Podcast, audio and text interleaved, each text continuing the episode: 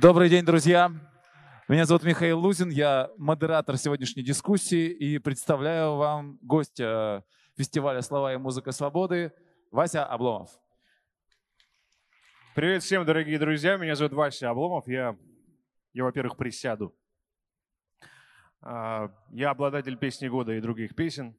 Сегодня я... Спасибо большое, что вы пришли сегодня послушать все, что я вам буду рассказывать, а, делиться умными мыслями. А, во-первых, тема у меня не политическая. И совсем, в общем, про политику я не буду говорить, что очень прекрасно. Мне, мне это очень нравится.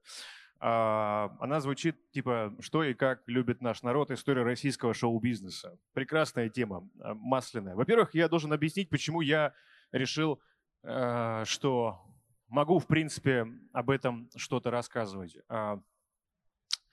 Я выпустил за свою жизнь... А, первую песню я написал и записал в студии звукозаписи, когда мне было 15 лет, и она тогда попала на региональную радиостанцию. Первая же песня, которую я сочинил. А, я выпустил два альбома в качестве рок-группы. Я выпустил в качестве выпускающего продюсера на музыкальном лейбле около 25, по-моему, релизов разных российских и иностранных. И я выпустил, по-моему, 6 или 7 альбомов, как Вася Обломов, как меня уже некоторые знают. И каждая из э, пластинок Васи Обломова была на первом месте по продажам в чартах, э, российских чартах iTunes в момент выхода ну и не только в российских, но, в общем, объединяет их то, что в России они всегда были номером один. И, в общем, я более-менее имею представление о том, что представляет из себя музыкальная индустрия в России, и а, поделюсь с вами своими соображениями на этот счет. У меня есть песня, называется «Любит наш народ». Она, в общем, кратко и шуточно описывает происходящее, но я попытаюсь объяснить а, это умным языком, как мне кажется. И еще одна важная вещь. То, что я скажу, не является истиной в последней инстанции – это просто я так думаю. Вы можете с этим соглашаться, а может быть вы останетесь при своем мнении. Это неизвестно. Я просто поделюсь э, мыслями и объясню, почему я так считаю. Для того, чтобы я не запутался окончательно и не ушел в политику э, разговором, я сделал себе некий план того, что я расскажу и буду иногда подсматривать э, в телефон. И, в общем-то, я, прежде чем рассказать вам о выводе, да, я расскажу вам о трех институциях, благодаря которым, которые существуют, в общем, благодаря российскому шоу-бизнесу. Они являются его одними из главных его составляющих. А, первая институция, которая окучивает людей, которые слушают музыку в России и вообще, в принципе, любят слушать музыку, а, ну, так должно быть в нормальном обществе, это так называемая авторитетная музыкальная пресса. Сразу нужно оговориться, что, к сожалению, в России – авторитетной музыкальной прессы нет. А, нет сейчас и, в принципе, не было до этого. Это не значит, что... Ну, авторитетная музыкальная пресса, я имею в виду, это когда музыкальный журнал, а, который пишет про музыку, исключительно про музыку для тех людей, которые любят музыку, он помещает, например, на обложку группу а, и говорит, что это новая прекрасная группа, которая спасет рок-н-ролл или спасет рэп, я не знаю, что она там сделает. И завтра на концерте этой группы должен быть переаншлаг. То есть она очень сильно влияет на своего читателя, на свою аудиторию, эти журналы. В России таких журналов нет. У нас были попытки э, создания музыкальных журналов по принципу заграничных. Ну, например, за границей, там, я не знаю, в Великобритании, например, да, у них есть журнал Mojo, у него там 150 тысяч тираж официальный заявляется. Там есть журнал Q Magazine, есть New Musical Express, который существует с 56 года. Он был еще газетой, еще писал про Битлз и ставил их на обложку. Это издание в Великобритании, которое реально смелое в том смысле, что они могут сейчас поставить неизвестного артиста на обложку, а через там полгода они напишут, что это вообще мы ошибались, это ужасный артист, зря мы все его слушали, новый альбом нас всех разочаровал. Они очень... И это, это красивое, а, яркое, как бы такое музыкальная пресса, и, в общем-то, в них работают всегда талантливые люди. Например, есть в Британии а, писатель известный Тони Парсонс, он написал книгу «Man and the Boy», «Мужчина и мальчик», бестселлер, прекрасная книга, если не читали, почитайте. Он долгое время работал журналистом в э, газете, в журнале New Musical Express. В Америке есть журнал Rolling Stone – это известное мировое уже издание, оно, по-моему, даже в какое-то время выпускалось в России. У них вообще, по-моему, полтора миллиона тираж официально заявлялся. Это журнал, в котором Хантер Томпсон впервые опубликовал а, роман «Страх и ненависть в Лас-Вегасе», который многие из вас могли видеть в качестве фильма Э, с Джонни Деппом, Венисио Дель Торо. Э, или там а, знаменитый фотограф Ани Лейбовиц, она работала и сделала снимки специально для журнала Rolling Stone. И, кстати говоря, то есть он был настолько влиятельный, и вообще, в принципе, его влияние на аудиторию было таким, что э, есть мнение, что heavy metal, ну, такой музыкальный жанр, а, он, э, его развитие в США было даже заторможено из-за того, что редакция журнала Rolling Stone, она относилась э, несерьезно к этому жанру и, в общем, сильно его не любила. И поэтому он развивался не теми шагами, какими должен был бы развиваться. В России а, подобных аналогов музыкального издания, музыкальной журналистики, музыкальной прессы, не, к сожалению, не появилось. Вот прям вот это на самом деле даже больно и жалко. Не то, чтобы у нас люди не разбирались в музыке или не хотели про нее читать. А, есть отдельные журналисты, которые писали про музыку, разбирались в музыке. Ну, там, я не знаю, есть, например, Артемий Троицкий, да, там есть сейчас это Боря Барабанов, который пишет для а, газеты «Коммерсант» свои небольшие колонки про музыку и культуру. Там а, есть, есть какие-то люди, которые, мнение которых что-то значит, но оно не определяет вообще ничего в принципе. То есть был такой журнал, назывался «Афиша», он, по-моему, до сих пор есть, выходит в электронном издании, ну, то есть считалось, что это очень авторитетное музыкальное издание, они очень понимают хорошо про культуру, они задают тренды, у них свой фестиваль и так далее. Но на практике, когда они помещали, например, клип э, артиста, которого они очень любят, на главную страницу своего супериздания и говорили, смотрите, это клип, который мы все должны посмотреть, и это было 10 тысяч просмотров. Ну, это вообще ничто.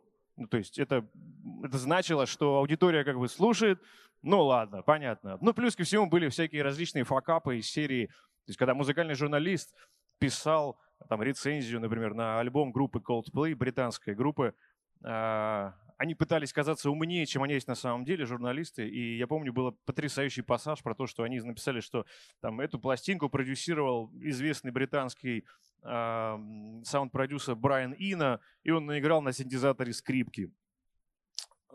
Если бы люди, которые писали рецензию, держали в руках диск группы Coldplay, они бы смогли прочитать поименно всех тех, ну если они не в состоянии услышать это оказались, они бы могли прочитать на диске поименно каждого скрипача и виолончелиста, который записывал ту, ту, ту пластинку. Ну, я просто сейчас говорю это в общем о компетенции. Возможно, именно поэтому музыкальная пресса в России не, э, не стала ничем значимым. То есть э, издание, там у нас было издание «Ровесник», старое советское издание, которое, в общем, пыталась перестроиться под молодежную аудиторию в 90-е годы, в нулевые годы. Оно пыталось перестроиться, но ничем хорошим это для него не закончилось. Тиражи его падали, падали, падали. В итоге, по-моему, по-моему журнал закрылся, он исчез.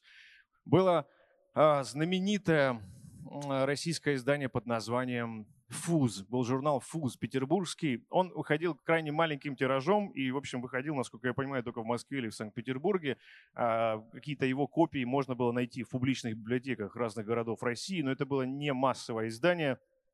Он журнал тоже, в общем, подох а, из-за того, что у него не было читателей. Он был сначала продан российское околополитическое движение «Наше время», которые использовали его в своих целях пропагандистских, а, а потом, когда он оказался им не нужен, они, в общем, вообще его и закрыли.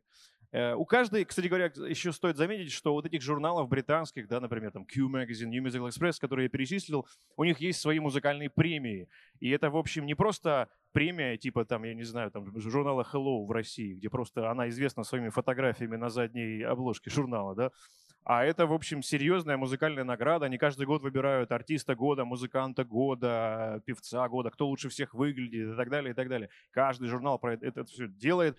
И музыканты, они ни в коем случае не игнорируют это все, как бы, ну, то есть они принимают участие в фотосессиях, приходят на все эти награды, выступают, это все снимается на видео. И, кстати говоря, а, некоторое время назад даже журнал Q Magazine британский был куплен а, российскими э, ребятами э, из, из русского стандарта. Они вложили денег, купили его себе как медиа-актив, чтобы, в общем, на нем зарабатывать. То есть понимая, в общем-то, его ценность. И кроме того, еще есть такая штука в России, как коррупция и воровство. А, и это тоже, в общем, сыграло не на руку музыкальной прессе, потому что, например, вот Артем Троицкий, он пытался, как честный человек, он пытался запустить в России Q-Magazine. Он сделал пилотный выпуск этого журнала, сделал, значит, а, обложку, они написали кучу статей, сделали ну, полноценный выпуск журнала, первый выпуск, и он пошел с этим журналом, как это обычно и бывает, пошел по рекламодателям. Журнал же это что? Ты продаешь, ты заполняешь пустоты между рекламными полосами, а рекламные полосы — это те деньги, которые ты должен зарабатывать. Они занимаются тем, что зарабатывают на рекламе. То есть им нужен читатель, который все это будет читать, а мы будем собирать деньги с рекламодателей. И, в общем, прежде всего то, чем занимается музыкальная пресса, то, на чем зарабатывает музыкальная пресса за границей, прежде всего, это музыкальные лейблы. То есть они покупают у этих журналов рекламу. Ну, типа, выходит новый альбом Элтона Джона, и в журналах музыкальных появляются полосы, которые рассказывают о том, что это новый альбом, купите его, он потрясающий, легенда музыки и так далее. И у нас попытались сделать то же самое. И вот Артем Троицкий пришел на один музыкальный лейбл российский и сказала, вот, мол, у меня журнал классный, купи за, ну, там, генеральному директору, говорит, купи у меня э, полосу рекламную для своих артистов, какие у тебя есть, любые, мне все равно, какие артисты, покупай. Вот будем как за границей жить, вот круто будет. Тот почесал голову, посмотрел на сумму прайса э, и говорит, типа, я не буду этого делать, я тебе объясню почему. Потому что, ну смотри, я сейчас просто заплачу тебе эти деньги за прямую рекламу. Ну и в чем в этом смысл? Ни в чем. Я пойду лучше вот там. Я не помню, какое издание конкретно он назвал. Это было либо «Комсомольская правда», либо «Аргументы и факты». Я точно не помню. Он говорит, я пойду вот в одно из этих изданий, народное издание, заплачу 300 долларов. Человек напишет хвалебную рецензию теми словами, которыми я хочу про моего артиста, про его альбом, и все. Зачем мне пытаться, там, ты будешь рецензировать мои альбомы, еще там вдруг тебе не понравится, и там просто рекламирую. Вот, классно, я заплатил недорого, люди узнают, и все хорошо. И, в общем-то, а, ответ у остальных а, участников рынка был примерно такой же, и идея с запуском российского Q-Magazine умерла.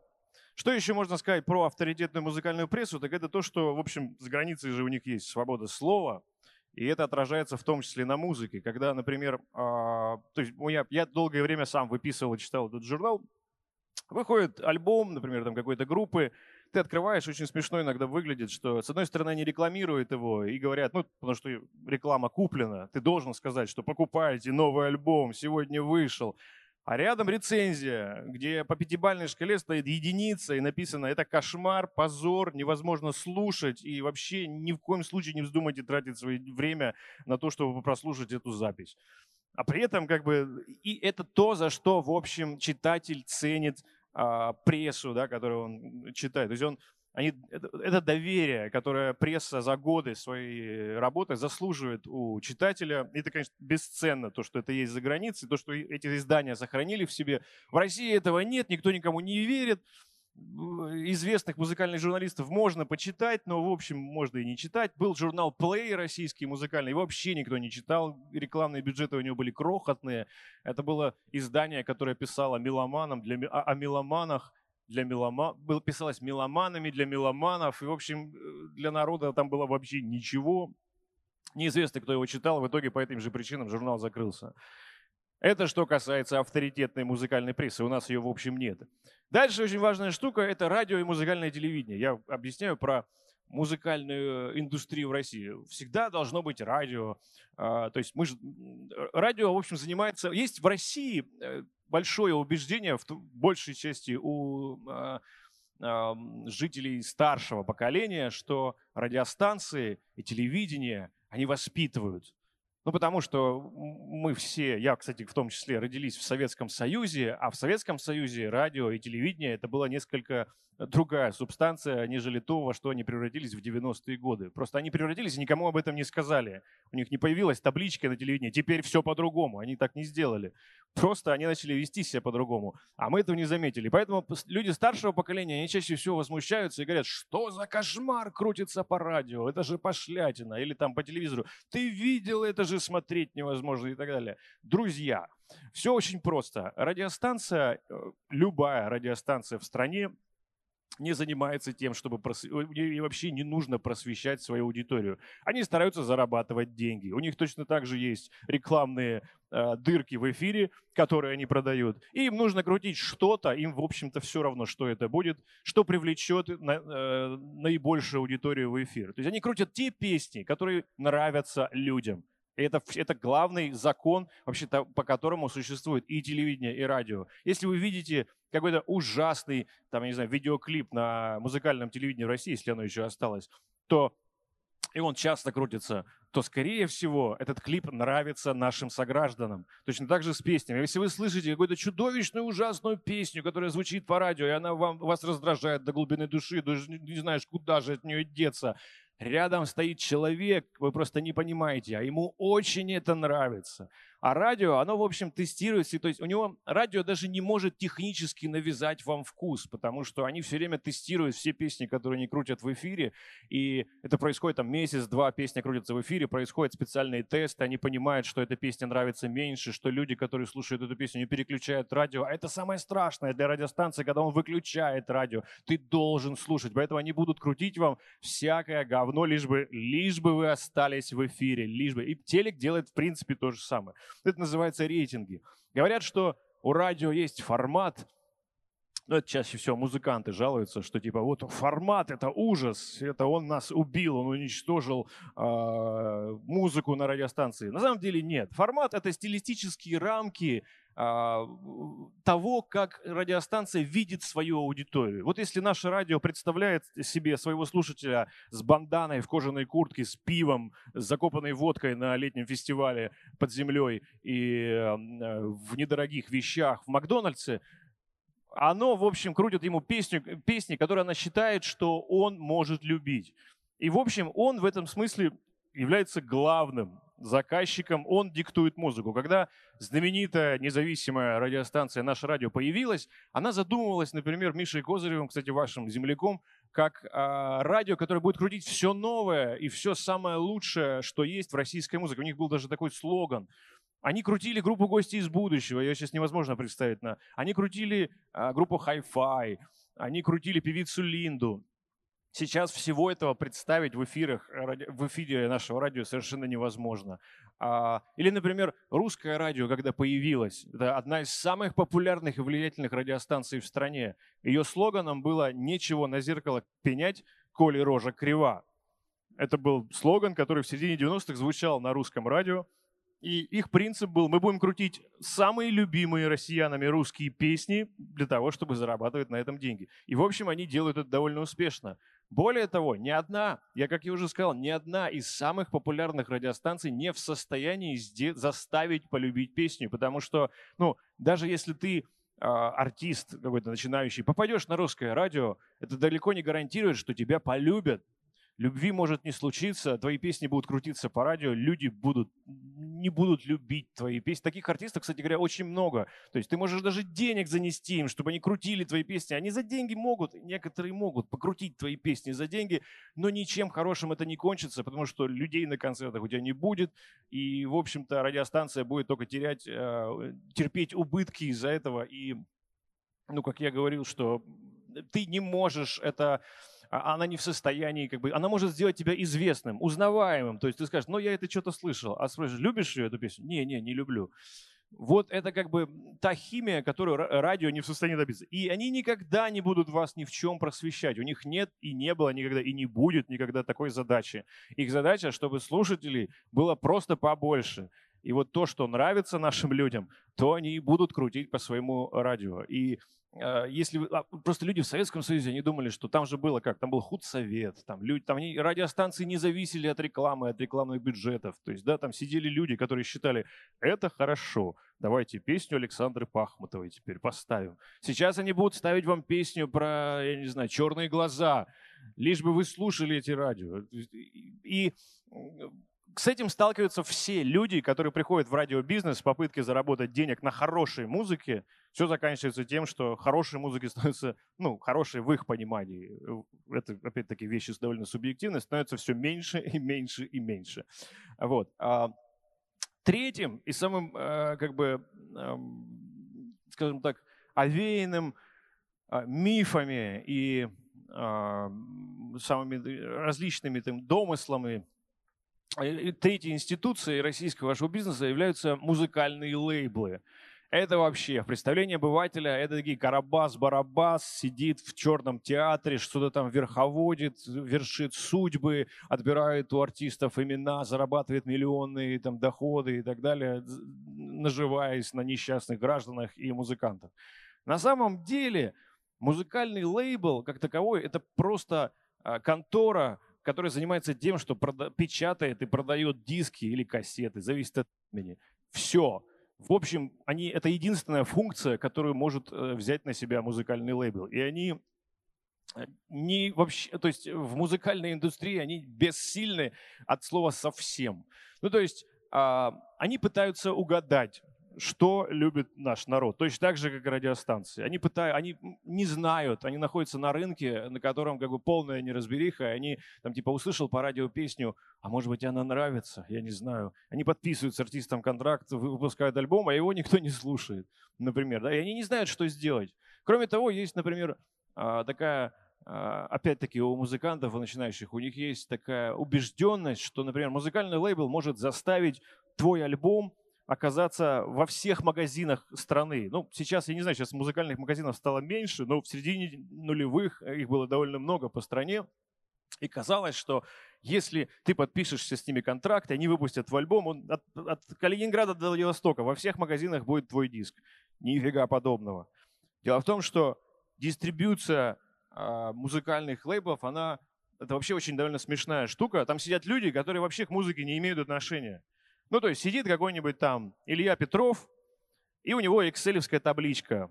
То есть вот перед ним, перед, вот это его работа. Да, вот у него экселевская табличка перед глазами, и там выходит какая-то группа, там, там, Буч. Он не знает, что это такое. Там звонит дистрибьюцию там своим каким-то партнерам на Урал и говорит, вот у нас новая позиция, Буч. Человек на Урале сидит, не понял, что? Он говорит, ну вот новая позиция вышла, возьмешь? И дистрибьютор на Урале принимает решение о том, поставить ли этот диск в продажу или нет, исходя из своих абсолютно житейских представлений, ну, то есть о действительности. То есть если он это слышал вдруг где-то, то возьмет. А если он, это, ну, если он не интересуется абсолютно, они зачастую вообще не интересуются музыкой, а если это иностранное название, ни в коем случае, я не знаю, что это такое, кому это надо. Вот там новый альбом, не знаю, Преснякова, а, ну вот это я знаю, можно взять. Да, мы же видели по телевизору его показывали, да, можем взять. А вот так, чтобы, то есть ему говорят, никогда невозможно было это сделать. Кроме того, а, Россия такая страна, то есть любит очень воровать, да, и пиратство музыкальное, это был страшный бич музыкальных лейблов в России, они терпели из-за них просто колоссальные страшные убытки. То есть э, порой рынок вообще легальной продукции воспринимался исключительно Москвой и Санкт-Петербургом. Вот вы иногда могли увидеть диски в продаже, там написано «не для продажи в Москве и Московской области». Даже на дисках такое писалось. То есть, э, и это невозможно было никак контролировать. И я объясню, почему пиратство плохо. Да? То есть, например, группа, там, я не знаю, Мумий Тролль записала альбом, она потратила на него кучу денег, ну, не знаю, миллион рублей, например, она потратила на него, и она хочет на этом альбоме заработать.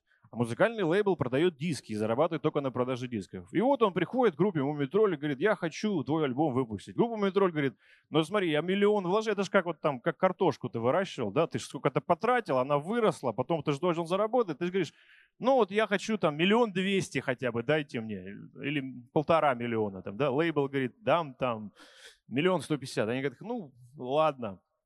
Лейбл вложил деньгами – получил право на то, чтобы печатать эти диски и продавать. Скорее запускает это все в производство. У него уже минус миллион сто пятьдесят тысяч рублей. Он не знает, что... Ну, то есть ему хочется... А он же заработать хочет. Он начинает печатать эти диски, быстрее-быстрее раздавать их в магазинах. И тут российские пираты появляются во всей красе. Им-то не нужно платить никому полтора миллиона. Им достаточно купить один диск. А когда появился интернет широкополосный, им достаточно было скачать это из интернета и напечатать любую обложку.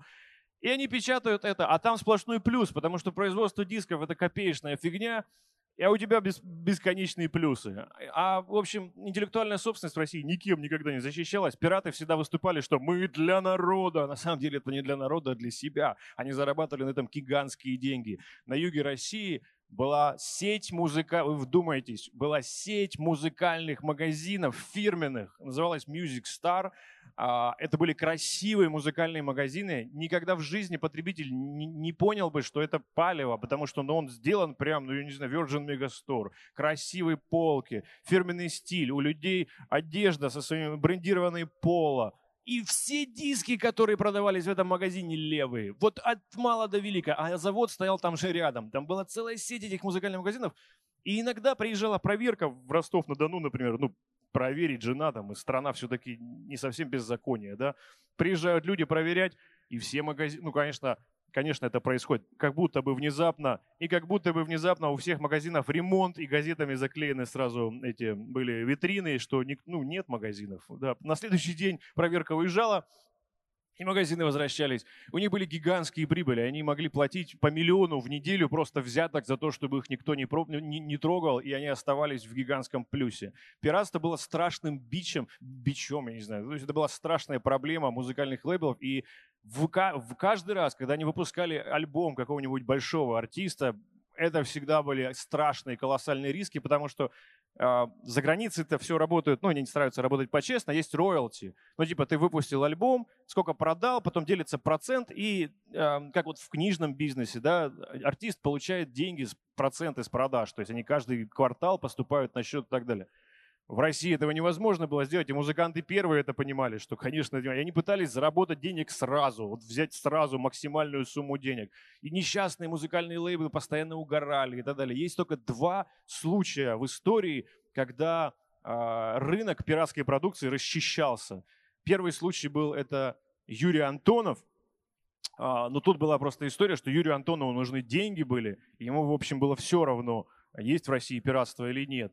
И он, там была какая-то история о том, что он попросил генералов ФСБ, каких-то своих высокопоставленных поклонников повлиять на ситуацию, чтобы очистить российский рынок от пиратской продукции, чтобы лейбл мог ему официально много денег заплатить и потом официально этими дисками, официальными зарабатывать себе на хлеб. И, в общем, вышел какой-то приказ, э, из-за которого все диски Антонова в какой-то момент пропали из продажи в России. Ну, то есть они они могут это сделать, когда хотят. Все диски, вот просто все до единого. Вышла ориентировка, что единственный диск, который можно покупать, он нужно брать у вот этого дистрибьютора, и диск выглядит вот так. И все от мала до велика перлись в Москву на завод за дисками, потому что выходит новый альбом Антонова, надо же его продавать. И все перлись и брали этот лицензионный диск. Точно так же было, кстати, с альбомом Земфиры. А, одним из альбомов тоже нужно было заплатить много денег, и издатель сказал, у меня нет таких денег, мы не в состоянии их заработать, не в состоянии вернуть. То есть, если мы эти заплатим, мы не обнищаем. Опять были привлечены высшие силы, э, не знаю, молитва или и так далее, но тоже так же владельцы кассетных ларьков. Ты же не можешь, если ты кассетный ларечник, да, ты же не можешь, когда подойдет к тебе школьник, сказать, что у меня нет Земфиры нового альбома. Она должна быть, потому что ты на этом должен заработать. Они перлись в Москву, матерясь там, брали эти все кассеты, эти диски в продажу и отправляли.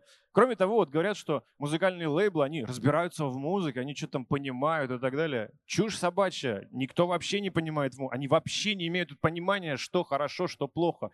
А, есть история, очень она много обошла интернет, о том, как Земфира, например, уничтожила тираж дисков. Эта история тоже овеяна тайнами и мраком, таким типа ореолом загадочности, типа она перфекционист, что-то там услышала не то и уничтожила тираж. Все на самом деле было гораздо прозаичней. На заводе, обычном заводе, человек, который отвечал за производство, получил мастер и включил послушать. И человеку на этом заводе я подчеркиваю, что он, в общем, просто неизвестный никому человек, показалось, что альбом звучит тиховато. Потому что он слушал его на таком бомбоксе. Знаете, такие магнитофоны есть, вот такие плохие, такие, ну, такой плохой средненький магнитофон, у него там только средние частоты, он так долбит. И он включил на нем, и что-то тихо. Ну, типа, я включаю другое, там громко, а тут тихо. Он пошел там к другу, там, Илья, можешь помочь там? Да, Илья взял, срезал, а Альземфира в Лондоне записывалась, музыканты там, все дела, золотой мастер-диск, да. Он пошел, Илья поправил, отрезал высокий, отрезал низкий, средний поднял. Включили на бумбоксе, громко, красота, все звучит, отлично, отдал в тираж. И случайностью Земфира купила кассету. Случайно эта кассета попала ей в руки. Она включила ее в машине, не знаю где, и ужаснулась. Да? То есть, а этот человека можно понять. Ты писал, вкладывал душу, ты художник, ты в конце концов деньги, это же чужой труд. И тут такой ужас.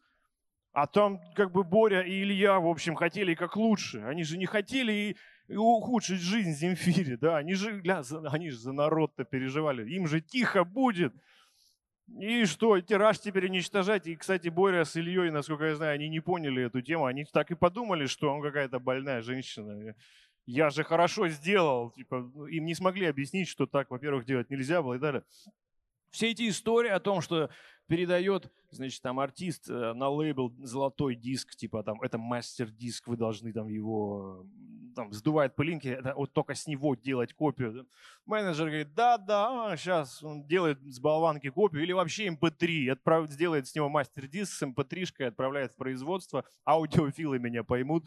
Ну и как бы да, а этот мастер-диск, он говорит, ну про запас пусть лежит в столе он остается как бы да, в столе. Самое смешное, что часть артистов этого даже не замечала. Я, дело в том, что я некоторое время сотрудничал с музыкальным лейблом тройной W Records, и э, когда я пришел туда, Максим Швачко, есть такой известный деятель российского шоу-бизнеса, он был сооснователь студии «Союз» и один из первых представителей Warner в России, очень такой толковый дядька, он когда я к нему пришел, мы с ним познакомились, он мне подарил книгу, ну не подарил, он дал почитать книгу, такая толстая книга на английском языке «This Business of Music», издание Billboard американского. Типа, на, оцени, типа, ну, чтобы все понять. Я такой думаю, ох, какая вещь. Просто я сел с ней как с Библией. Я что-то месяц ее, наверное, читал, а потом где-то я прочитал, ну, треть, наверное, книжки я дочитал, я пришел к нему, типа, с таким школьным вопросом, Макс, а там все не так типа, я вот все читаю, я не понимаю, зачем я это читаю, потому что, ну, все вообще не так. Он такой, молодец, можешь принести ее обратно, что-то ты долго читал, я тебе дал это для того, чтобы ты как раз понял, что все не так. В общем, да.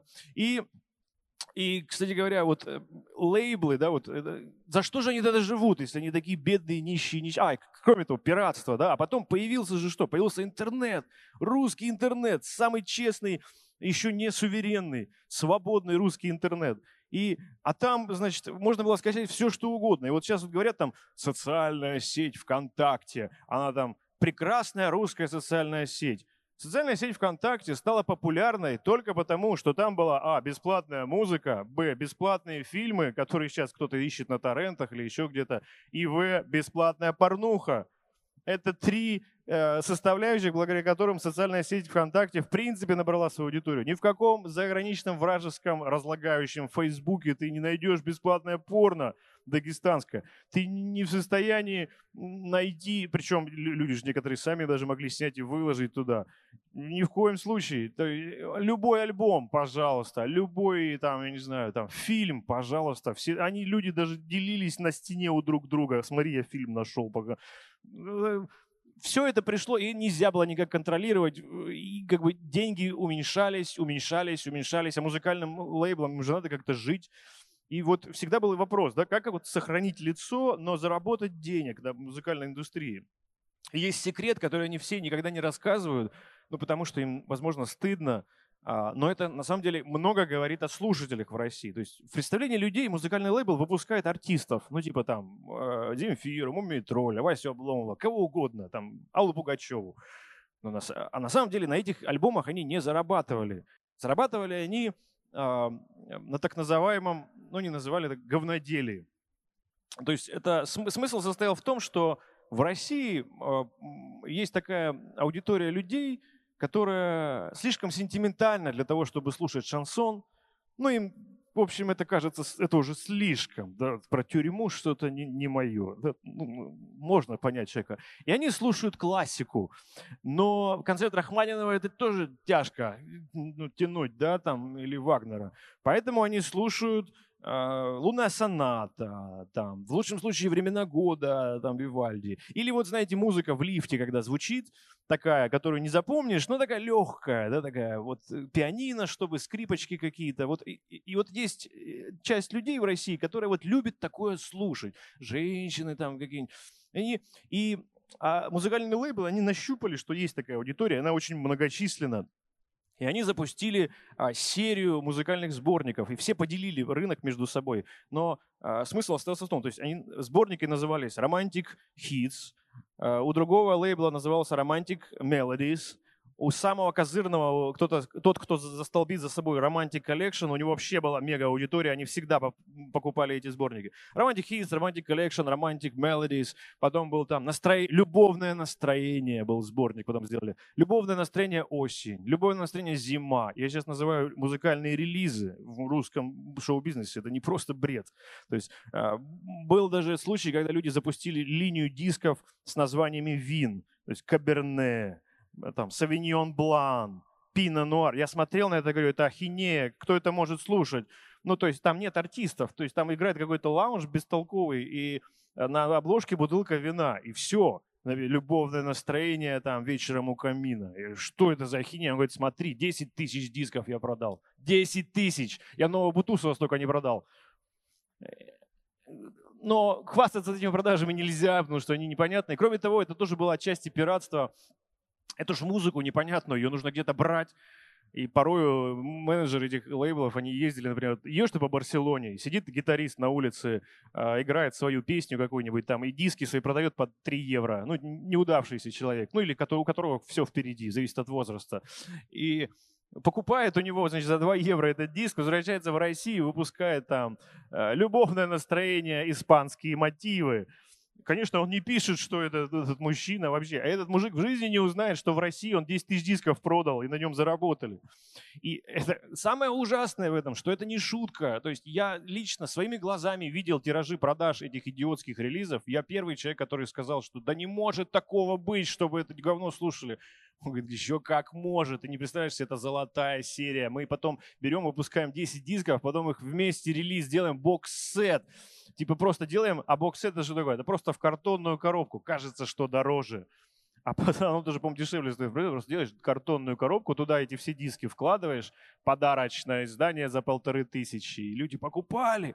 Люди тратили на это деньги, а тут, в общем, ты, не, ты безоружен. Ну как ты можешь людей обвинять? Они же свои личные деньги достали и потратили на это. И вот, кстати говоря, пираты российские, они этим не занимались. То есть они воровали именно музыкальные издания, ну, артистов, делали из них различные компиляции, сборники и так далее. А вот так, чтобы вот такую вот э, романтик-коллекцию мутить, у них мозгов не хватало, ну, потому что, видимо, им хватало другой, другой работы.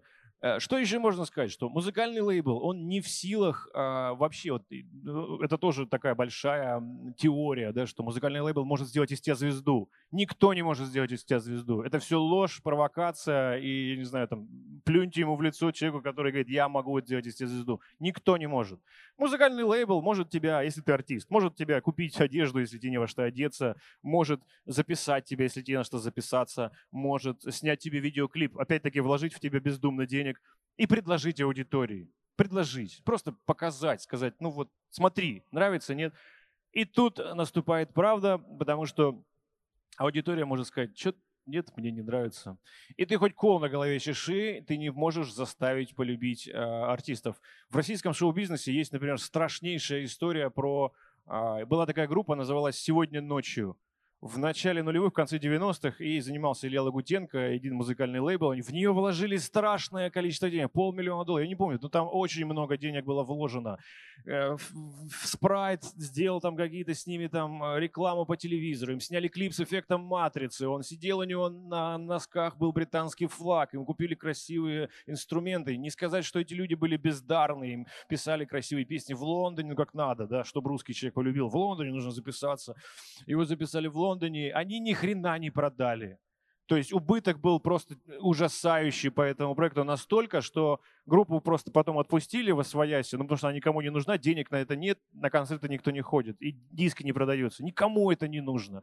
И они просто ее отпустили, и когда другие лейблы уже встречали эту группу на своем пути, типа они говорят, у нас новый альбом, они говорят, ой, нет, нет, нет, не дай бог, нет, я знаю, что там случилось. Есть, например, группа «Сети», а, Яник Николин, мой друг, он сейчас играет в Би-2, он, в общем, талантливый музыкант, интересный, у него хорошие песни, у него была популярная в России. У него, кстати, тоже еще интересный случай, потому что у него была очень популярная песня под названием «Smile». Многие из вас слышали там «Smile», «Motherfuck Smile», «Я иду по дороге и ботинок не жаль», пел он. Эта песня была во многом, э, это действительно была любимая песня, русское радио крутило, она была очень узнаваемая, с трех нот любой прохожий мог узнать эту песню. Но почему-то альбом не продавался, и почему-то концертов не стало. Никто не знает почему. Лейбл тогда тоже заплатил им кучу денег за альбом, думал, вот сейчас будет круто. Ничего не случилось. Сейчас они пытаются как-то реанимировать проект, пишут тоже, стараются песни, но того успеха, который они хотели – получить в то время, у них не сложился. Есть там, не знаю, группа Токио, известная группа, в общем-то, ее часто показывали по телевизору, они писали песни для Федора Бондарчука и так далее. Ну, на концерте группы Токио никогда не было тысячи человек, никогда не, даже при самых, не то, я еще раз говорю, речь здесь вообще не о таланте, не о том, талантливые, это не значит, что они бездарные или что они э, плохие. Речь вообще не об этом. Речь о том, любят их люди, народ, наш народ, любит их или не любит. Наш народ это не полюбил. Никто не знает почему. Непонятно. Вроде поют складно, вроде песни даже популярны на радиостанциях, но только корпоративы, только внутри Садового кольца только задорого и так, чтобы денег было не жалко. А так, чтобы приехать в Сочи и выступить перед простым народом за билеты, не, этого не было и не случилось. Никто не знает таких случаев. И там была великая певица Лена Зосимова. Просто великая, потому что ну, папа делал все, чтобы дочка была. Он был директором MTV, он был, у него были большие связи с большими лейблами. Он пытался, она была везде. Народ не принял ее за свою, не полюбил. И в этом смысле, я же еще раз говорю, я лишний раз... То есть есть случаи, когда там есть певица, я уже не буду называть, уж, э, чтобы люди там совсем не обижались, но есть певица, есть вообще ряд людей, которые, знаете, вот они хотят быть, ну, типа вот, чтобы сказать, да вы кто? Я певица. Ну, уже как-то классно, да? Просто, а вы кто? Я просто жена чья-то. Ну, так нельзя.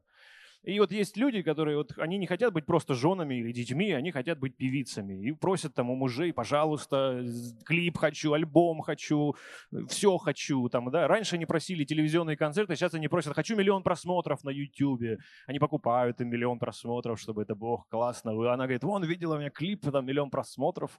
Ну, просто это прикольно, так как бы, ну, каждый, в общем, развлекается как хочет. И был случай, когда был куплен на телевидении, на центральном концерт, ну, в смысле, время концерта. То есть э, женщина-певица спела, э, сыграла концерт в концертном зале «Россия», и в зале не было никого. Ну, по билетам просто было крохи и слезы. Ну, просто это было смешно. Но было заплачено, что съемка должна быть. Они сняли концерт, она делала вид, что она, в общем, поет, общается с залом. А потом нужно же показать этот концерт по телевизору. И вот э, наш народ, ребята с телевидения очень хитрые. Они взяли концерт Бориса Гребенщикова, взяли публику, он же в этом же зале играл, они взяли публику с концерта Бориса Гребенщикова и вмонтировали ее в концерт этой прекрасной певицы. И получалось так, что и подложили искусственные аплодисменты. И получалось так, что она как бы поет, и они как бы хлопают. Но тот, кто был на концерте БГ, внезапно мог в этой трансляции обнаружить себя на концерте этой певицы. Ну, в общем, не страшно, они вышли из ситуации, выглядело все красиво в итоге. Но, опять-таки, женщина популярности не сыскала. При том, что она была в каждой дырке затычкой. Есть, на самом деле, такой большой набор людей в нашей стране, которые кажется, что они популярны, но это заблуждение, потому что они в лучшем случае известны. Ты знаешь, кто это? Но представить себе человека на концерте этой женщины, в общем-то, или там, мужчины, или группы, невозможно, потому что они вообще никуда не ездят. Ну, а, или ездят, но какой-нибудь день города, тоже очень удобно, когда муж э, в администрации, можно на день города, моя жена споет, она поет, и ей еще и деньги за это платят, а зрителям-то, в общем, все равно. Э, это же день города. Никто не привык ничего хорошего на День города слышать. Вот. И э, я это все, в общем, рассказал к тому, что и еще есть прекрасная, потрясающая история, это уже из моей жизни, по про то, э, вот радио, я возвращаюсь ко второй да, части того, что я рассказывал, радио говорят, что вот оно очень хорошо разбираются в музыке. Они прямо чувствуют, да, там, типа, вот эти программные директора, они сидят там, я помню, там, группу Токио, например, заставляли записать барабаны в песню. Ну, буквально, то есть они там принесли песню, а им сказали, нет, песня без барабанов — это плохо. Он говорит, в смысле? Он говорит, ну, надо, наш народ любит барабаны. Это, э, программный директор вот это все сидел и умничал, что любит барабаны. Они сделали с барабанами для того, чтобы радио... И он думает, вот я молодец, придумал с барабанами. Кайф. И был случай, у меня оказалась в руках пластинка однажды э, коллектива, который назывался One Republic. Была такая группа американская. У них была песня «It's too late apologize». Ну, такая, она была мировым хитом, она даже крутилась в России потом. И у меня оказалась э, пластинка этой группы в тот момент, когда она была еще не очень известной. То есть за границей у них еще не было большого контракта, и это была, в общем, демо-версия песни. Ну, там и были какие-то контакты этого артиста. Я прибежал на музыкальный лейбл и говорю, смотри, какая классная песня подпиши, э, давай подпишем с ними контракт, и они будут как бы, ты будешь представлять их на территории России, и это будет хит, ну, мне кажется, что это будет хит, это классная песня, и потом можно будет на этом заработать, и так далее, и так далее. И мне тогда сказали, ну, ты сходи на радио, проконсультируйся, постав, может, они поставят песню, может, они свое экспертное мнение выразят. Я как сейчас помню, я пришел на одну из самых популярных российских станций, которые крутят не русскую музыку, и я разговаривал с программным директором, отличный парень, вот такой, душевный, мы приятели даже были. И я говорю, вот есть песня, послушай, пожалуйста. Я ставлю ему то, что будет суперхитом через полгода, вот буквально, а оно было... Он так слушал ее внимательно, слушал, слушал, и говорит, ты знаешь, я не уверен, что эта песня хитовая. Я говорю, да ну, да она же типа круто. Он говорит, ну, я не уверен не уверен, сказал мне он. Через полгода ребята подписали контракт с Universal. За границей песня заняла все возможные места во всех прекрасных хит-парадах. А российские радиостанции, поскольку они максимум, что умеют, это копировать заграничный опыт, они взяли эти суперхиты, в том числе и хит этой группы, которую полгода назад я приносил к ним в редакцию, и поставили ее, и крутили ее, и на той самой радиостанции у того самого программного директора песня крутилась. Это было прекрасно. Был еще случай, когда я записывал альбом Славы Бутусова «Модель для сборки». Суть концепции была в том, что мы считали, ну, я был глупый, я, я думал, что э, хорошей музыки должно быть много. Э, я так думал. И э, мы думали, что вот в России есть э, артисты классные, но они неизвестные. Они пишут по-настоящему талантливые, красивые песни, но широкой аудитории неизвестны.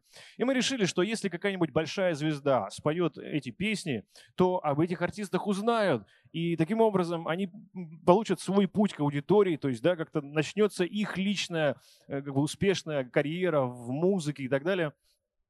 И, в общем, э, отправились мы тогда на, опять-таки, наше радио, поскольку Слава Бутусов это... Слава Бутусов согласился петь песни малоизвестных исполнителей. А я занимался тем, что я искал эти песни, записывал их со Славой и, в общем, потом выпускал этот альбом. Я помню, мы принесли сначала на радио песню, которая, которую Слава собирался петь. Просто был эксперимент, нам просто было интересно. И принес, помню, его программному директору, вот послушай.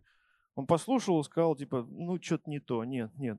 Мы через месяц принесли эту же самую песню, буквально ту же самую, в записи Славы Бутусова.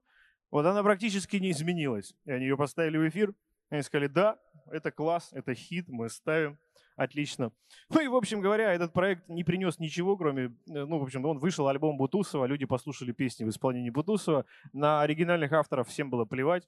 И, ну, как-то наша идея провалилась. Мы хотели, правда, еще сделать концертный тур, но из-за того, что альбом был украден в интернете и много денег с него никто не заработал, денег на то, чтобы делать концертный тур, тупо не было. Таким образом, люди, э, потенциальная публика в России, сами, в общем, у себя украли возможности развлекаться. И резюмируя, в общем, э, более-менее то, что я вам сказал, я хочу сказать, что в итоге, как это ни странно звучит, вся эта большая машина с этими большими разными институциями, да, с этими различными сферами деятельности, все это построено вокруг человеческой любви.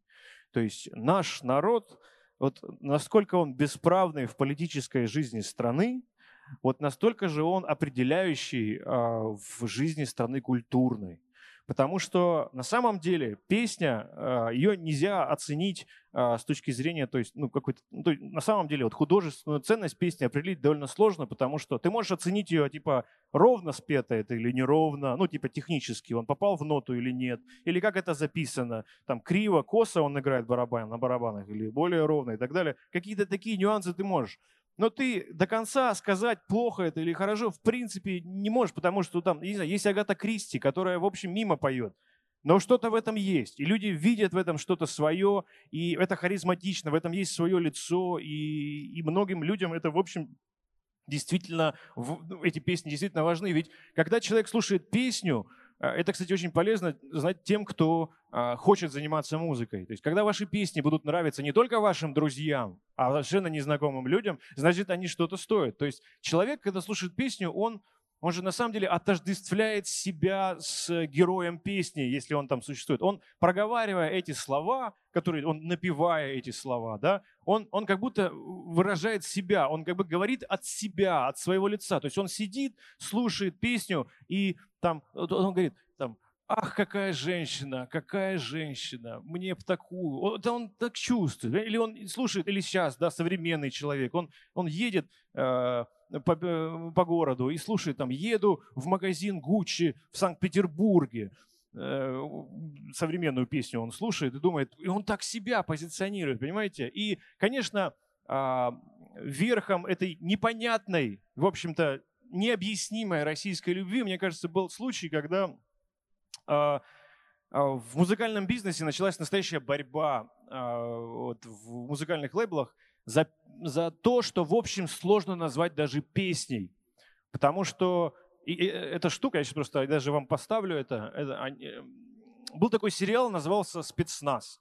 По телевизору шоу, там ребята спасали Россию, Э, военные воевали на Кавказе и так далее. И, в общем, в какой-то момент э, один из создателей сериала для того, чтобы э, как-то там улучшить атмосферу в кадре, записал какую-то фигню, просто для того, чтобы это было как-то в кадре прикольно. В этом не было никакого лексического смысла. В этом буквально. То есть это был какой-то набор звуков, записанный дома на коленке. Но эта фигня, не имеющая автор, то есть не имеющая внятного автора, в этом нет, это нет группы, в этом нет э, а, исполнителя, то есть никто не хотел даже стать звездой. Это стало немысль, это стало пользоваться немыслимой популярностью и было продано, права на продажу этой песни, на рингтоны в том числе, были проданы за какие-то совершенно невероятные деньги одному из лейблов. Они боролись за это, там были целые, там, ну, перебивал цену и так далее. А звучало это примерно так.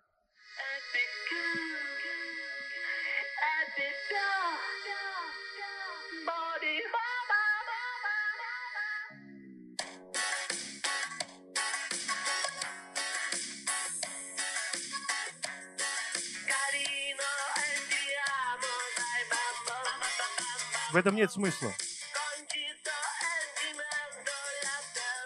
Этого языка не существует. Это очень популярно. Сейчас будет припев.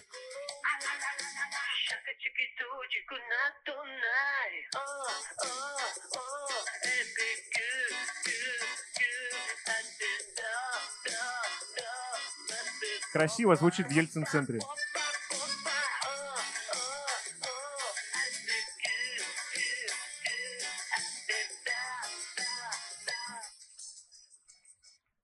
У этого ролика, кстати, 1,6 миллионов просмотров. Что, кстати, тоже говорит о том, что любовь наша, в общем-то, непредсказуема. И а, я еще хочу сказать, что вот эта прекрасная жизнь музыкальных лейблов, она в какой-то момент дошла до такого дна, что единственное, на чем они могли зарабатывать деньги, это на продаже ринбэктонов.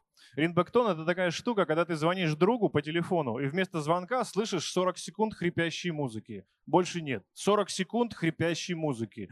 И это стало в какой-то момент основным заработком, потому что это невозможно спиратить. Услугу предоставляют музыка, эти операторы сотовой связи, и пираты не могут, то есть ты не можешь скачать и поставить себе ее на этот ринбэктон. Ты должен платить за эту услугу. И они платили там, сука, 40 рублей в месяц и так далее. И вот эта фигня, то, что мы сейчас послушали, она принесла очень много денег. И э, опять-таки резюмируя все то, что я сказал, что любовь понимать невозможно. То есть она не подда... любовь это вообще не про логику. Мне кажется, лучше всего а, душу русского человека раскрыл Барри Алибасов. Вот вы просто вдумайтесь, что вот вся страна, я даже вчера нашел на YouTube, до сих пор, кстати говоря, очень любит это.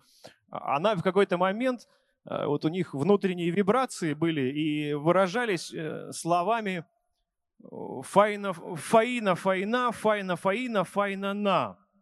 А припевом было щина найна опа, щина щина на, щина найна щина найна, опа, щина на. И, в общем, мне кажется, лучше, чем Барри Каримович, никто не объяснил любовь русского человека. А всем тем, кто хочет заниматься музыкальным бизнесом и заработать на этом бабла, вы рискуете, вам нужно знать, что если вы вступите на эту э, скользкую дорожку, вам нужно знать, что вы можете, ваша судьба может быть похожа на судьбу магазина элитных вин, который открывается в спальном районе и через месяц тупо продает водку тем, кто хочет побухать. Большое спасибо за внимание. Вася, спасибо тебе большое за такую лекцию. Друзья, мы сейчас с вами переходим к вопросам, и вы можете их задать в э, чате ВКонтакте. Э, для того, чтобы это сделать, нужно вести камеру на QR-код, который находится за нашими спинами. Э, я заранее прошу прощения, может быть, я буду неправильно произносить имена и фамилии людей, которые задают вопросы, но начнем с вопроса Алевтины Ортман. Василий, вам не кажется, что на формирование вкуса масс как раз-таки влияет эффект наслушанности? Первые 10 раз слушателю песня не нравится или он не обращает на нее внимания. А на 11 он привыкает, начинает подпевать и думать, что ему это нравится. Тем более, если это крутят по радио, значит всем нравится. И тебе должно. В пример можно привести не самый хороший рэп. В их раскрутку продюсеры вкладывают много денег, поэтому среди молодежи сейчас он так популярен. Ну, вообще нет, потому что радио, они же все время мониторят э, свою аудиторию, и 10 прослушиваний на радио всегда недостаточно. Каждый раз, когда новая песня попадает на радио, она тестируется в районе э, от полутора до трех месяцев. Она живет в эфире, и происходят тесты Э, ну, там есть специальные американские, кстати говоря, службы, которые проводят тесты, замеры, насколько песня та или иная нравится аудитории, и это совершенно э, это истина в последней инстанции, что песню можно крутить очень много раз, и она не находит любви и понимания. Это, в общем, никак не влияет. Слушатель в этом случае главный, он определяет, э, он заказывает музыку в эфире. Э, следующий то вопрос. есть радио может предположить, попытаться предложить ему то, что ему может понравиться. То есть она говорит, может тебе это нравится? Он говорит, нет, вот э, э, э, и все. А, вопрос от э, Аллы Ботвиновской. Василий, как вы относитесь к российскому андеграунду? Например, одни из известных Афинаж, Short Paris. Стоит ли таким группам продвигаться на более широкую аудиторию? И как вы относитесь к творчеству Little Big, у которых песни — это больше набор слов, чем идеи? Э, мне кажется, все артисты стремятся к одному, э, к тому, чтобы быть услышанными. И вот это вся, ну как это, underground, да, там, не для всех. Не для всех всегда значит для никого вообще. Я считаю, что любое искусство, оно в общем для всех. И если, точно так же, как с кино, если ты снимаешь кино, которое никому не интересно, непонятно, зачем ты его снял. Должен же быть зритель. Это, в общем, и у песни должен быть слушатель. А, вот это вот российское представление об андеграундной музыке, оно, в общем, слегка ошибочно, потому что каждая заграничная группа, которая кажется вам, а, ну, которую вы, например, знаете, а ваши соседи не знают, вы знаете только потому, что очень много людей за границей России их послушали, оценили, и, в общем-то, благодаря им, ну, то есть нашли своих слушателей. У некоторых людей, например, происходит культурный шок, когда они приезжают за границу, в Великобританию, включают радио и слышат там много своих любимых артистов, а говна мало. И ты такой, типа, ой, это же Radiohead, а как же он крутится по радио? Вообще, что ли? И, ну, у людей меняется, э, как это, матрица, да? Ведь писателя Франца Кавку мы, в общем, бы не узнали, если бы он стал известным, кстати говоря, его часто приводят в пример, типа, вот он был неизвестен при жизни, а вот он, мол, такой неизвестный, неудавшийся, а сейчас всеми любимый.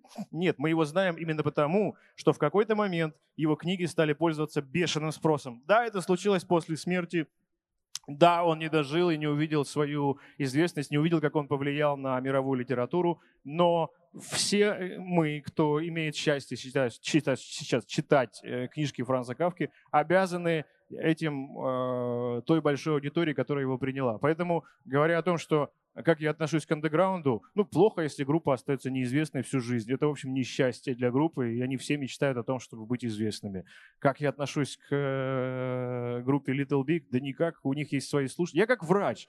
И, в общем, мне нет, э, типа, вот как ты относишься к людям, там, я не знаю, с рыжими волосами? Да никак. Ну, вот у них рыжие волосы. Вот, ну, нормальные люди. Вот ну, живут такие люди. Ну, в общем-то, группа существует. У нее, судя по всему, она любима, у нее есть э, а, верные поклонники. И если их устраивает та форма взаимодействия, которую предлагает Little Big, счастье им и радость. Прекрасно. И люди вообще зарабатывают деньги. Нужно радоваться, что группа Little Big зарабатывает деньги на музыке. Это прекрасно. Вопрос от Павла Ядрышникова. Василий, каким вы видите будущее российского шоу-бизнеса с развитием Spotify, Яндекс Music, YouTube Music?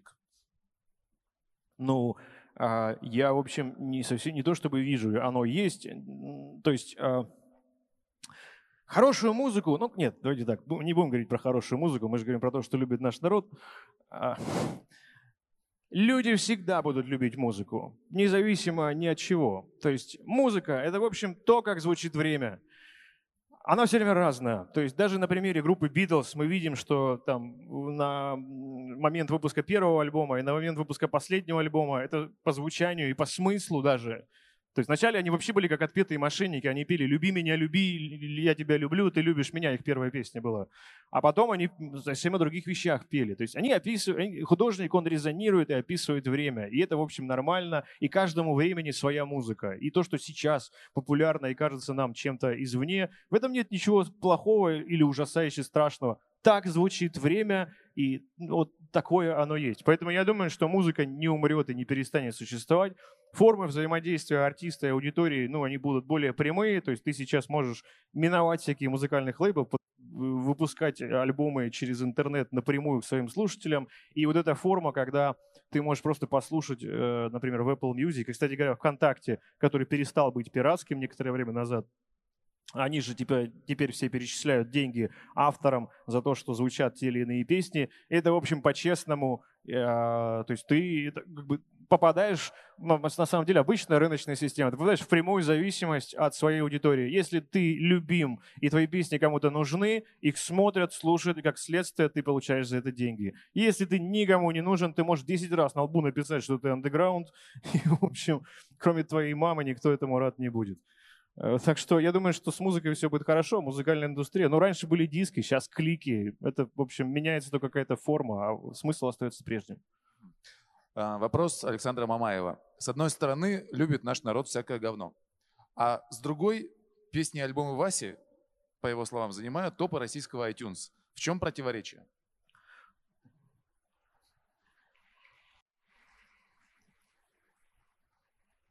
Ну, начнем с того, что топы российского iTunes – это не наш народ. Я видел эти цифры, это так звучит. Ну, то есть это, я объясню, это те люди, которые честно заплатили деньги за то, чтобы купить диск. Вы понимаете, да, какое их количество, да, при, при, всем, при всем соблазне бесплатных скачиваний и так далее, это, в общем, не та часть аудитории, которая, в общем, является глобальной большой аудиторией э, в стране. Поэтому большого противоречия в том, что альбомы Васи Обломова скачиваются в iTunes. Нет, это просто говорит о том, что публика Васи Обломова, она более сознательна. Ну, типа, ну, это я так вижу, да, это как мне кажется, что люди, типа, они слушают это. Я, кстати, им за это премного благодарен. То есть они, имея возможность скачать это бесплатно, они качают это за деньги, а, и мы, в общем, видим постоянную связь, потому что все альбомы до сих пор находятся в чартах продаж, периодически гуляют по разным чартам туда-сюда, в разных странах это все происходит и так далее. А то, что люди любят, на самом деле, ну, это, в общем, если вы в Сочи поймаете таксиста, и у него будет кассетник, вы попросите его включить то, что играет на кассете. И вы вот откроете неизведанное в душе русского человека. И еще интересно, что вы можете, например, в какую-нибудь кафешку в Сочи зайти, в кафе, это еще более репрезентативная штука. Там не будет песен Васи Обломова. Вот Лабуха возьмите, вот, который работает каждый вечер, да, там по выходным, к которому приходят и за стотинку рублей заказывает, спой, пожалуйста. Там не будет песен Васи Обломова, а то, что будет у него в плейлисте, то и будет портретом, духовным портретом россиян. Зачастую эти песни даже по радио не звучат, потому что, ну, такое, да. Угу.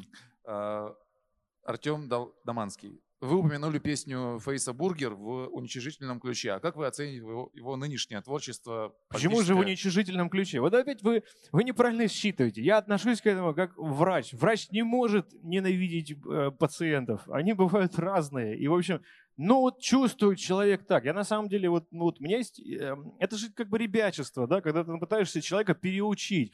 Это как прийти на концерт к Стасу Михайлову в первый ряд – билет 50 тысяч, перед тобой сидит человек, да, рядом с ним жена, в дорогом платье, да, они все стоят дороже, чем твоя жизнь, у них внешний вид, да, и ты такой приходишь и им говоришь, у вас вкуса нет, а он совершенно справедливо тебя спросит, а кто ты такой, чтобы меня этому учить? Я хочу, плачу эти деньги и получаю то, что хочу. И в этом смысле уйди прочь и не мешай мне наслаждаться Стасом Михайловым. Точно так же с э, э упомянутым вами артистом людям, если нравится, то в этом, в общем, нет ничего плохого. Ну, такой у них внутренний мир, ну, так они хотят. Я в смысле, во мне нет от этого запретить. Знаете, это люди, если Макдональдс хотят запрещать, там, вот он не, не полезный, давайте его запретим. Не надо его запрещать. Зачем запрещать?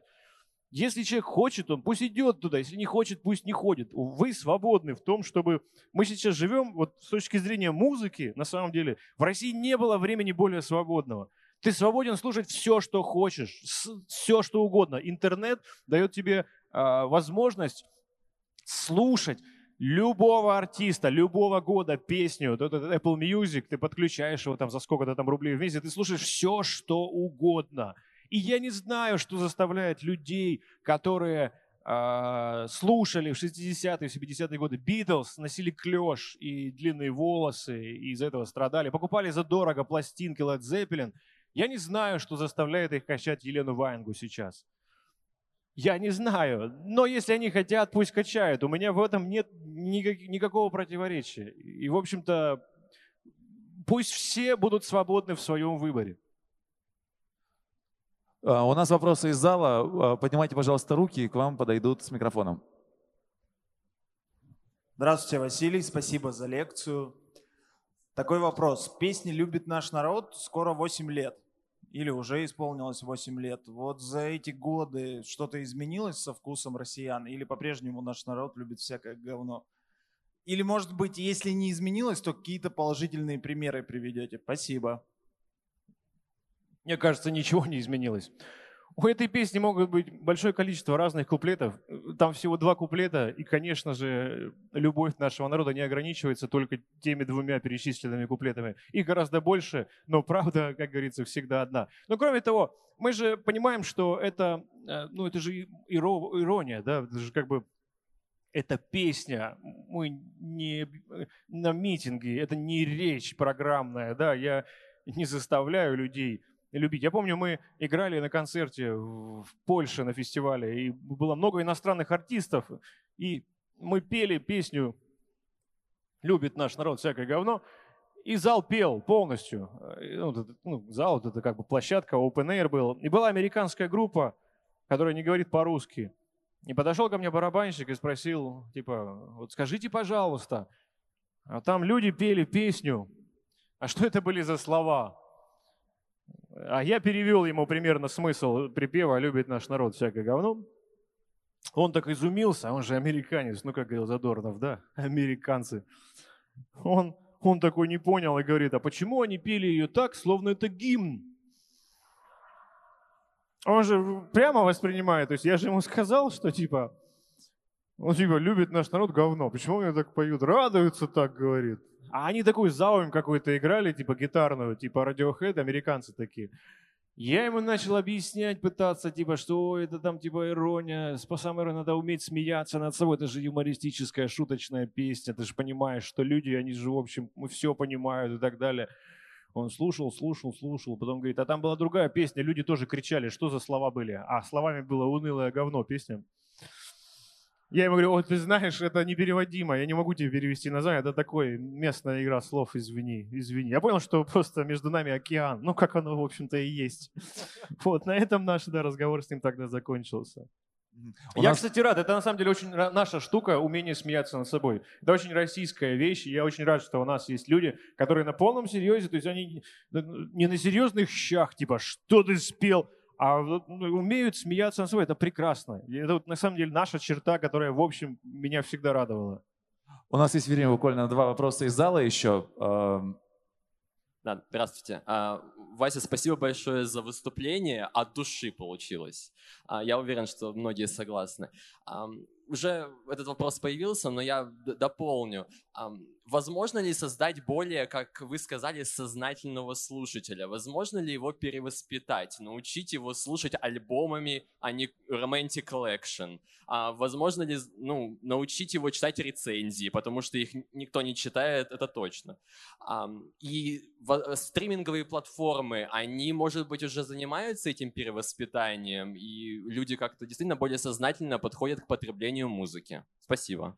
Спасибо за вопрос. Хороший вопрос. А, Я даже думал об этом сказать, решил не говорить, но скажу. А, Дело в том, что стриминговые платформы, ну это как магазин. Магазин не ликероводочный магазин не занимается вашим алкогольным воспитанием. Если вы хотите дешевого пивка, он вам его продаст. Хочешь чивас из-за стекла с замком, он откроет замочек и достанет тебе чивас. Но магазин знает, что в общем люди любят покупать.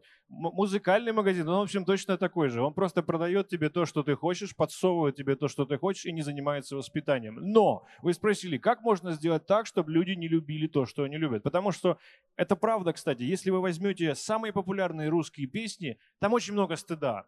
Ну, того, того, за что кажется, вот, ну, как мы могли это, как вот Михита Михалков говорил, да, как это могло с нами произойти? Да, там, дай же мне, дай же мне счастье глоток, боже мой. Ну, или какие-то, или вот, как я говорил, Фаина, Фаина и так далее. Тут кажется, что это такое было? Вот, например, журнал тот же самый Rolling Stone, он недавно публиковал там 500 песен самых лучших всех времен и народов по версии издания. Я послушал специально все, то, что они выложили, и, в общем, э, удивительно то, что там нет ни одной плохой песни. Ну, то есть с точки зрения как бы какого-то... Ну, то есть мне, в общем-то, ну, понятно, что людям, которые любят Бобби Бобу, непонятно будет, но э, там действительно прекрасные песни с отличными словами, с отличной мелодией, отличные, записаны отличными музыкантами в разные годы. Это все ярко, талантливо, и, в общем, по-своему каждая песня описывает время и так далее.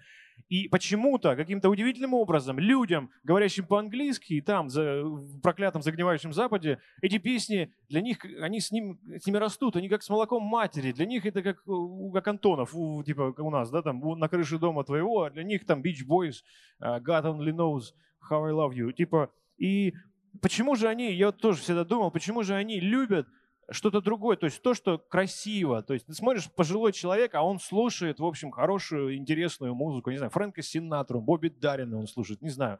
И мне кажется, дело еще в том, что есть такая штука образованность и наслушанность, да, музыкальная. То есть ты, э, если, например, у тебя есть хотя бы начальный уровень музыкального образования, начальный, я не говорю о высшем музыкальном, но ты плюс-минус понимаешь, где тоника, субдоминанта, доминанта э, и так далее, там, э, ты в состоянии оценить, просто это, пошло это, музыкально это или нет. Ты начинаешь по-другому оценить. Это даже как с кухней, да? Если ты всю жизнь ешь картошку с э, сосисками, э, пюрешку, да, на воде в детском саду, ты в жизни не сможешь оценить э, мишленовскую кухню. Ты должен до этого дорасти. Вкус – это такая штука, которая воспитывается. И, в общем, тут переходит все функции государства. Государству, в общем, нужно воспитывать людей. Ну, типа заниматься этим воспитанием, в том числе и культурным, да, то есть они должны научить тебя ценить. Ты должен понять, а, почему Малевич крутой. Ты должен понять, почему Дали великий художник. Или почему Джексон Поллок – это не мазня по полу а, кисточкой, типа «я так могу». А в чем его гениальность? Почему он на самом деле э, великий американский художник и в чем его новизна? Но для того, чтобы это понимать, ты должен понимать как бы всю историю искусства в принципе, да, то есть почему люди многие не воспринимают современных художников, думают, фу, какая-то мазня, вот то ли дело Леонардо да Винчи, ну, потому что у него, в общем, примитивное восприятие, то есть а, есть прекрасная карикатура, когда современная картина, и мужчина стоит около нее, и он ей говорит, а, «Э, ты ничего не значишь, ну там она на английском языке, а картина отвечает ему, это ты ничего не значишь. Потому что ты не видишь этого, потому что не в состоянии видеть. И, конечно, государство в общем должно заниматься образованием людей, в том числе и культурным образованием людей. Мне кажется, государство этим вообще не занимается. Ну, то есть например, люди все, с которыми я учился в музыкальной школе и встречался по музыке, так или иначе, э, занимаются они сейчас профессионально музыкой или не занимаются, эти все люди, у них, в общем, все нормально с музыкальным вкусом. Да, мы можем любить разные музыкальные стили, разные музыкальные жанры, но а, это все равно будет качественно, да, это все равно будет круто. То есть ты можешь любить Ренуара, а ты, ну, в картинах, например, а ты можешь любить Шишкина, но они оба прекрасные. Ну, а у тебя душа просто лежит больше вот к деревьям, тебе нравится Шишкин. Это нормально. Но ты, во всяком случае, способен оценить искусство. И, конечно, учитывая, что государство не занимается нами, конечно, нужно стараться слушать больше новой музыки, не слушать больше новых артистов, пытаться популярных артистов, чтобы пытаться понять время, понять, э, в общем-то, понять жизнь, потому что я, например, тоже слушаю очень много современной музыки, я знаю, а, мне говорят, что мне пора закругляться, потому что мне интересно, вот знаете, есть такие поклонники Битлз, которые ретрограды, вот они любят вот, там 60 а, какого-то там года альбом, вот все, только я это и слушаю, а Пол Маккартни зашел с ума типа выжил из ума. Сейчас ну, он с Канни Уэстом песню записал. Нет, это вы застряли в том времени. А Пол Маккартни, он, как и раньше, старался быть в тренде, старался быть наравне со всеми, дышать временем. Он и сейчас продолжает это делать, а вы застряли, и вам нужно вернуться вместе к нему. Поэтому нужно много всего слушать, читать, смотреть, пытаться образовывать себя, если этим не занимается государство. Спасибо. Друзья, спасибо. Это был Вася Обломов. Большое спасибо. Удачи, счастья, любви, добра. Любовь, как мы знаем, зла. В России она зла особенно. Спасибо. Спасибо.